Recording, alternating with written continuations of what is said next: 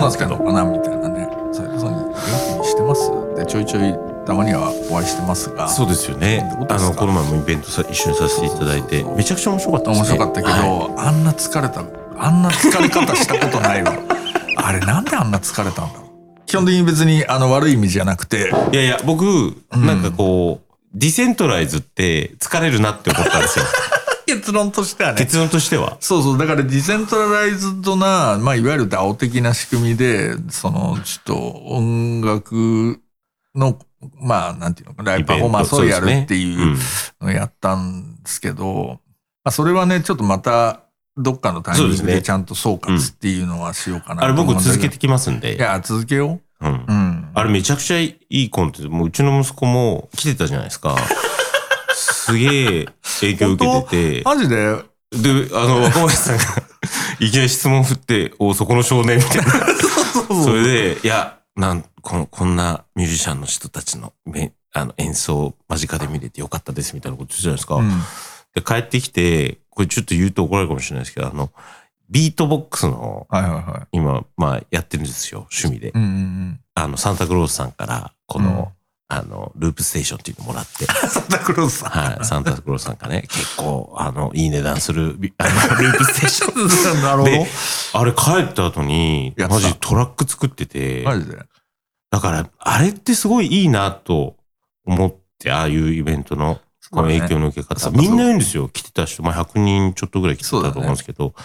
ただディス、 decentralize は疲れるってことはよくわかりました。なるほど。あ、でも周りの評判良かったですか？めちゃくちゃ良かったですよ。あ、そう。よかったよかった。あの、あのミュージシャンもすごい豪華なミュージシャンの方々で豪、華ですよ。豪華ですよね豪。華ですよ。で、ちょっとまたこれ詳しく、あの、メタバースエトセトラでも話しますけど、うんはい。で、なんか、あれですね、コロナも、もうマスクも普通になくなったじゃないですか。そうだね。私はしてますけどね、なぜか。してる？どうしてます？全然僕してないあです。してないんだ。はい。で、海外出張増えましたね、なんかね。ああ、まあそっか。俺も来月ありますけど。いろんなものが違う形で戻りつつあるなっていう、まあそうだね。うん。まあすごい感じてますけど。まあそうした中、そうした中、はい。今日は、てか俺らのこの番組の根幹に関わる問題として、メタバースは死ぬのかっていうね、はい、はい。話ですよ。メタバース。ほら、だからまあ、それ何かっつうと、メタが会社名まで変えちゃったのに、やメタバース。スやめるって言い 言い始めたってやつですね。てか全部のプロジェクト止めちゃったみたいな話だよ。そうですよね。うん。まあでも、なんかどっかちょっと大丈夫かなっていう叩かれ方をいろんなところから。い いや、だからすげえ大量解雇してるみたいな話や、どだし。こもでもそうですようね。ん、そう、まあ、テッうん。ク企業は結構厳しいん。だろうね。だからその話今日、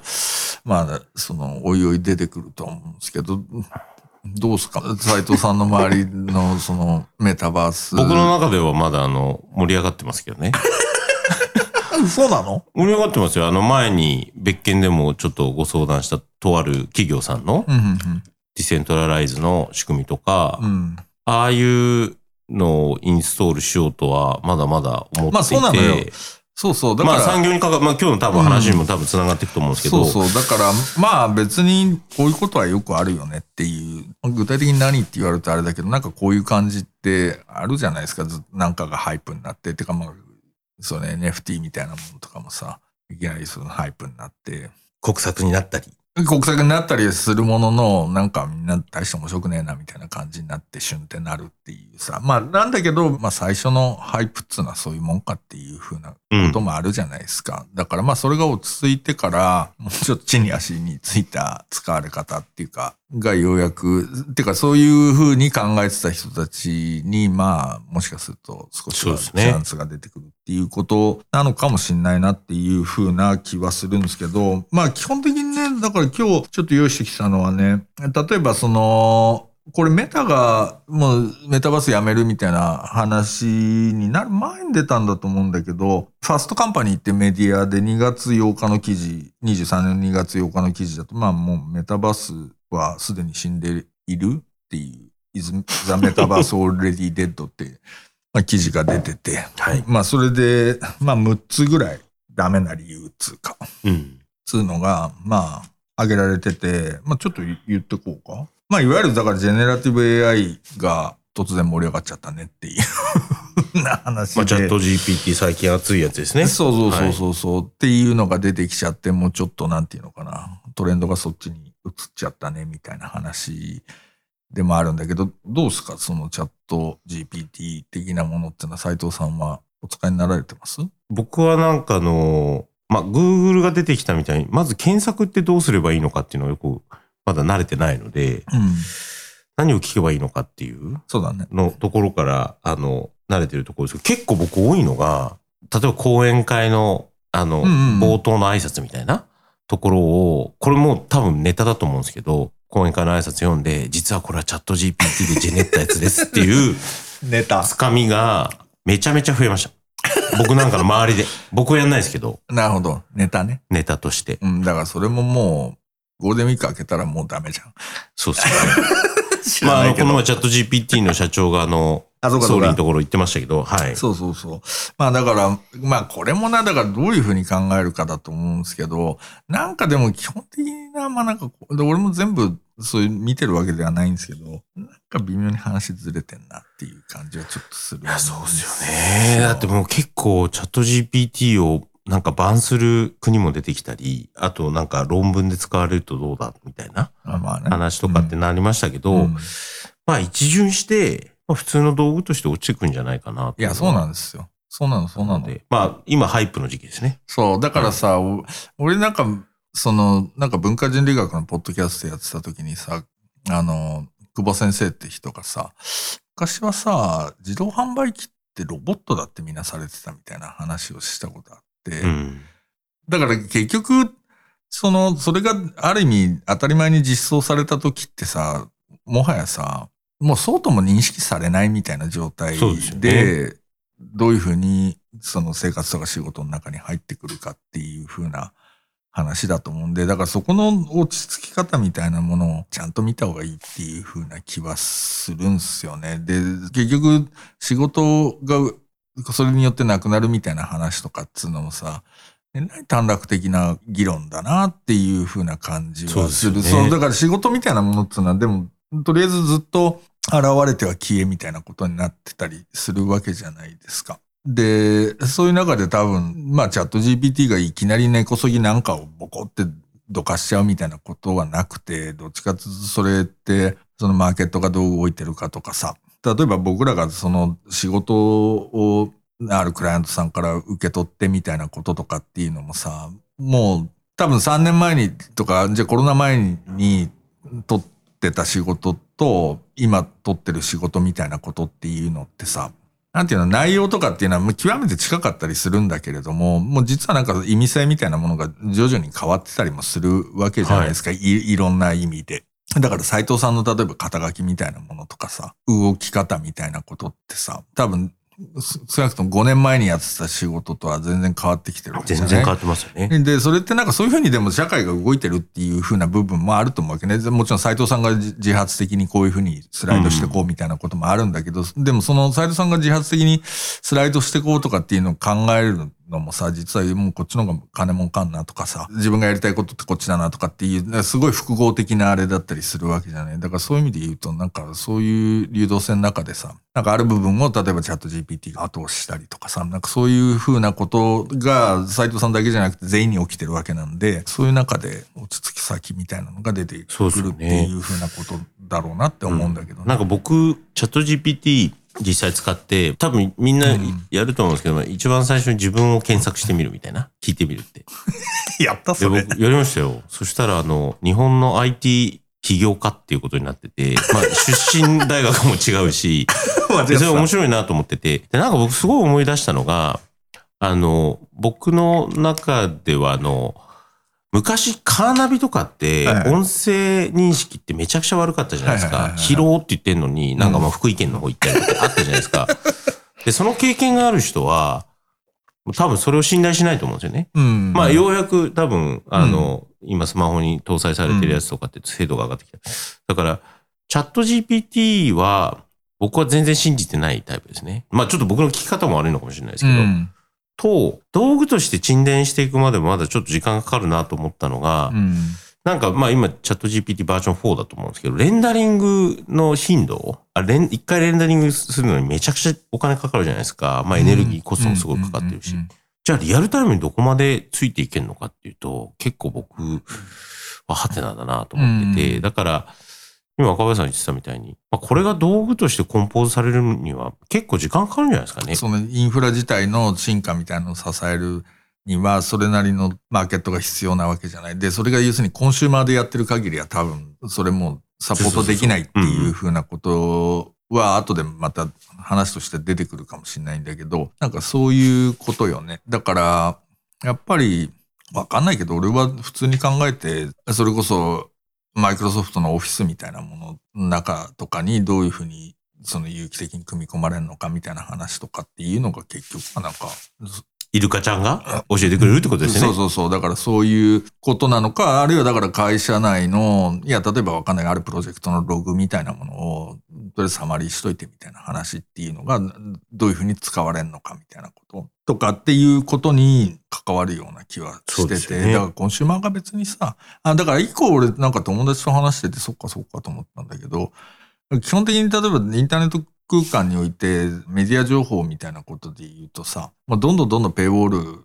ができてるわけじゃない？うん。で、もう、無料でアクセスできる情報っていうののクオリティみたいなものっていうのがさ、多分、その、まあ、相対的に見てどんどんどんどん下がっていくっていう風な感じにおそらくなってるような気はするのね。で、まあ、その中で例えば、ウィキペディアみたいなものっつうのがさ、まあ、それ自体、その評価のあれはあると思うけどさ、なんか、ある程度無料でアクセスできるさ、まあ、信頼できるっていうとあれだけど、うんまあ、例えばわかんないけど、斎藤誠一の誕生日検索するぐらいだったうんらさ、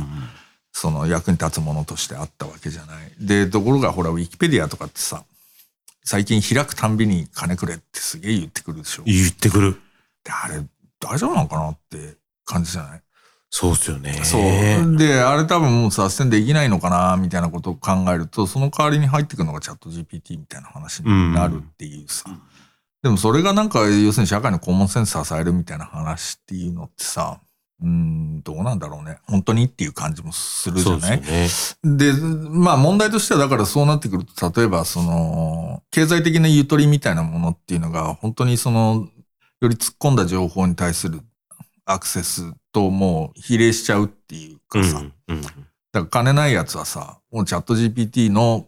知識に甘んぜよというふうな 話にこれなってくんのかとかっていう話をなんか友達として、それはなるほどっていうふうに思ったね。だからそこにおいてなんか価値が発生するみたいなことはおそらく起きない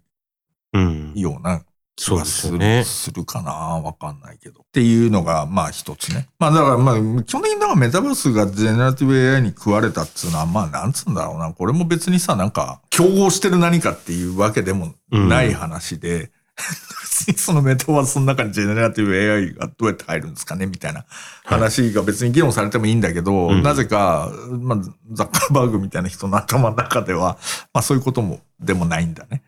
だからとりあえず次のトレンドみたいな話でもうちょっとやめたと。メタバースじゃねえと。社名は変えないんですかね？わかんない。だからどうすんだろうね。変えちゃって。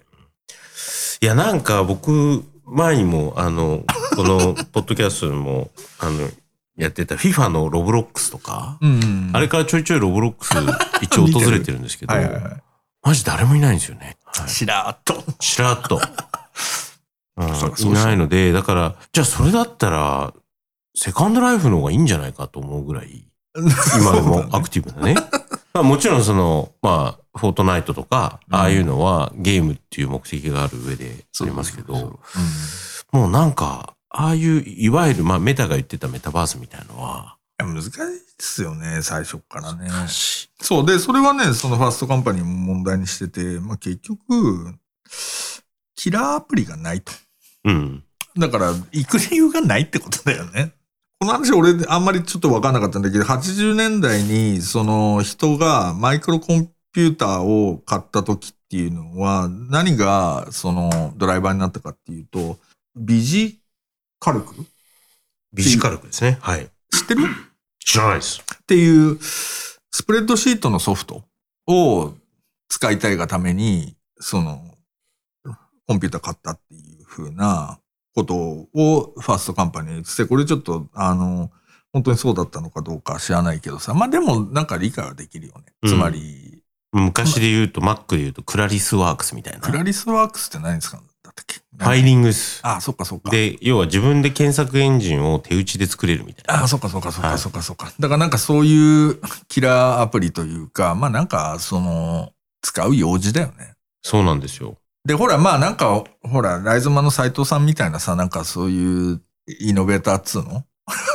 イノベーターですか。チャット GPT わとね。IT 起業家がね。そうそうはい。とかはさ、なんか常にほら、新しいものとか、まあそれが仕事だからじゃん、ある意味。そうですね。そう。で、まあ、なんていうの、そうでなかったらさ、そうなんか新しいアプリどんどん入れてこうみたいなこととかってさ、どこまですんのかな、みたいなことって思うじゃない。うんでもそれなんかやっぱり一番、なんていうのかな、インセンティブが働くのってさ、まあよっぽど好きな、そういうなんかアイドルみたいな話はあるかもしれないんだけど、まあすごい趣味的なものかやっぱり基本は仕事だよね。で、大量の人間をそういう新しい、例えばソフトとか新しいそういう技術に乗り換えさせるみたいなことっていうのはさ、そう、モチベーションが、ちなみにビジカルクは、うん1979年に発売された、世界初のパーソナルコンピューター向け表計算ソフト。表計算ソフトが。スプレッドなので、一応このイノベーションは、マイクロコンピューターをビジネスツールへと変貌させることになったソフトウェア。なるほど、なるほど。はい。6年間で70万本ですって、売れたの。そっか、うんで、今から見ると、えらいささやかな数字だけど、でもまあ、そうだよね。ずっていうか別に普及しなかったんだね、コンピューター自体がね。うんいや、なんかメタバースで、未だに、これ聞いてる皆さんもそうかもしれないですけど、メタバースだと、まあ、ここにも書いてますけど、例えばコンサートみたいな？みんな想像するのはなんかこう、アバターになってコンサートみたいな。まあ、そういう実験としてはいいと思うんですよ。うんただ、未だに使われるリファレンスが、あの、フォートナイトのトラビス・スコット、ね。トラビス・スコット先輩のあのライブは、うん。でも言ってもワンユニバースにアンリアルエンジンで100人ぐらいしか入れないので、そうだよね。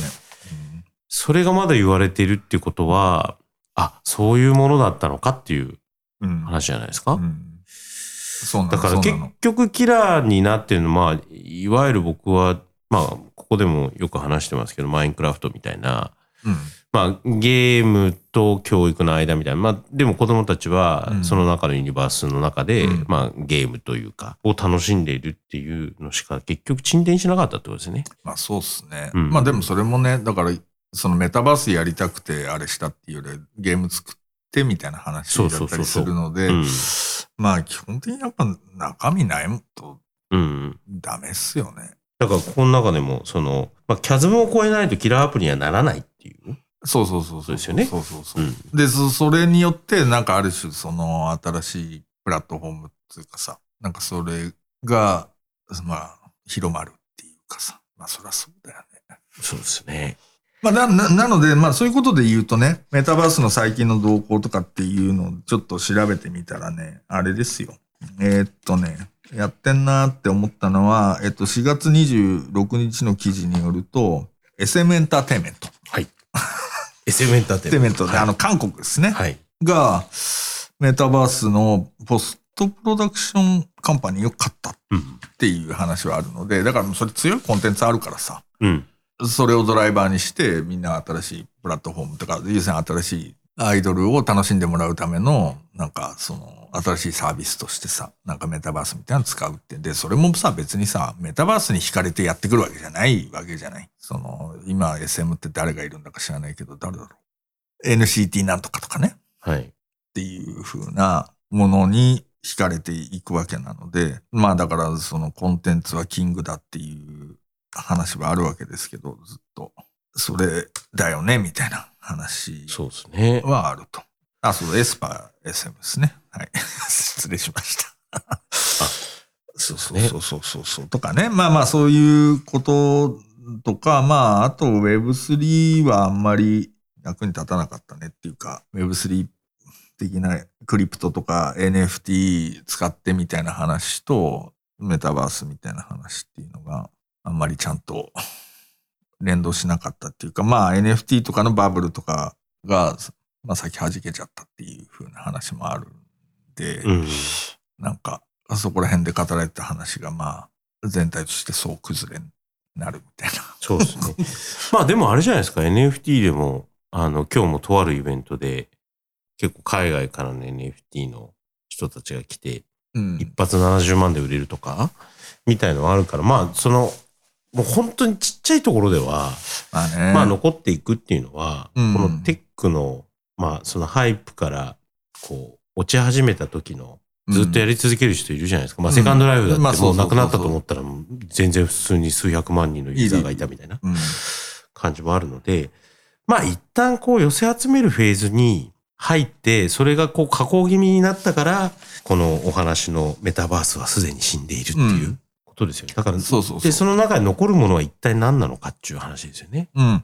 や、それでね、だから、まあ、それも後々の話に関わってくると思うんだけど、まあ、Web3 の話とか NFT の話はしたと思うんだけど、だからその、いわゆる投機的なインセンティブの設計とかなんかそういうものっていうのを、で、一発当てて逃げ切るみたいな、なんかそういう風な考え方っていうのがさ、やれ、今 Web3 だ、やれメタバースだとかっつってさ、その後オープン AI だとかっていう風な話でさ、それでみんながそれにどんどんどんどん乗っかってってみたいな話っていうのってさ、結局世の中の人全員がある意味 VC みたいな目線で物事を見るっていう風な、に。その、一種の、その、強制力になってるっていうか、要するにもうそのテックイノベーション自体をもうほぼ投機として見るっていうかさ、うん。だから完全にスペキュラティブな何かとして見るっていう風なことがもう、ある意味こう社会で一般化しちゃってるっていうかさ、なんかそういうことでもあって、で、実際でもテクノロジーがもたらす変革みたいなものっていうのはさ、なんか案外そういうもんでもないわけじゃないですか。うんなんかその、もっと長期的にその社会っていうものを変えていくもんだし、どっちかっていうと例えばブロックチェーンとかさ、NFT みたいなものってさ、それ自体が価値を生むというよりはさ、インフラ化してインフラじゃない、うんそう、だからそれがどういうふうにインフラになるかみたいな話でしょ。だから結局、なんつうの、ほら、水道管ができたっつってみんなそれで未来が変わるぞみたいな話でさ、ないじゃん。変わるんですよ。でも水道管ができてみんなのところにその水道が行き渡るようになると社会は変わるんですけど、でも別にそそれ自体がすげえ価値を生むみたいなことって起きないわけじゃないですか。だからそれ道路とかも一緒じゃない？だからね。ここに道路通すっつってみんな、要するに道路にベッティングしてるみたいな話だけど、別に道路自体は価値を生まないわけですよ。うん。それでそこに交通が生まれて、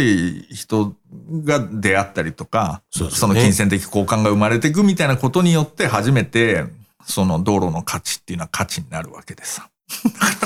産業の話ですね。そうだからさ、みんな割と道路が、この道路がまあすげえアスファルトになったからみたいな。これ今買いだよって言ってる話じゃない今って。やめたらいいと思うんだけどね。そういう考え方。でもそれにみんな気づかないんじゃないですか？なんでなの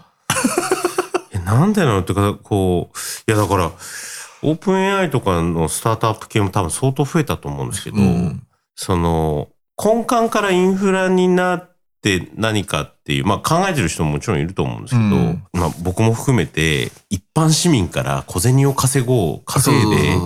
ある程度、それである程度の収益をもたらすみたいなうんビジネスしか出てこないですよね。出てこない。まあそれでね、だから結構難しいのは、結局じゃあインフラの整備って誰がやるんだっけっていう話になると、もう国じゃんみたいな話になっちゃうわけでしょで、テックイノベーションに関して、まあ通信のところは多少そういうところあると思うんだけど、なんかあんまりそういうふうには考えないっていうのがうん基本的にはアメリカのスタイルなわけじゃない。でもそれ、インフラだよねっていうふうな考え方を持つ持たないっていうのは結構大きい分かれ道ではあるような気はして、うんだから結局ツイッターっていうのが、もうある意味その公共の言論空間みたいにもうなっちゃってるのだけれども、それ一、私企業が持ってるみたいなことで、まあ基本的にコンフリクトが起きるわけうんじゃない、まあそれは、まあ当然そういう風にしかなんないよねっていうのもそ、それはそうなんだけど、それはそうなんだけど、ただなんか結局それをインフラじゃんっていう風に考えないと、まあ本当にさ、せこくさ、その、消費者からさ、800円ずつ取ってさ、とかっていう商売にしかならないわけじゃない？で、そのビジネスでインフラ支えようとすると、さ20 20億人必要みたいなさ、いやそうそうとかになっちゃうわけじゃない。うん